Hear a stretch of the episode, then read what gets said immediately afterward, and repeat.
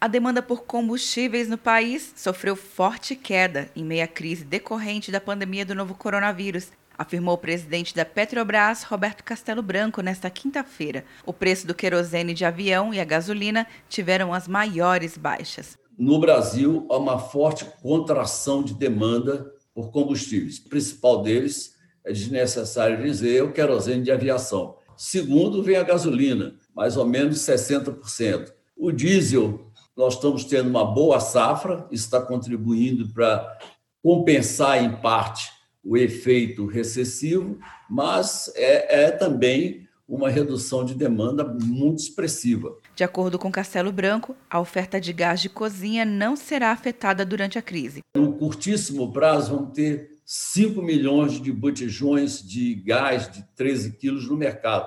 Não há razão nenhuma para pensar em desabastecimento gasolina, diesel, asfalto, é, nafta, nem pensar. O executivo afirmou que o choque na indústria do petróleo é maior que o da crise de 2008. Há dois meses, o preço do barril era negociado a cerca de 65 dólares e atualmente o preço flutua entre 20 a 25 dólares. Diante do cenário, a companhia decidiu cortar a produção de 200 mil barris diários para evitar o excesso de estocagem. Quer um ano sem mensalidade para passar direto em pedágios e estacionamentos? Peça a Veloy agora e dê tchau para as filas. Você ativa a tag, adiciona veículos, controla tudo pelo aplicativo e não paga mensalidade por um ano. É por tempo limitado. Não perca. Veloy. Piscou, passou. De Brasília, Luciana Castro.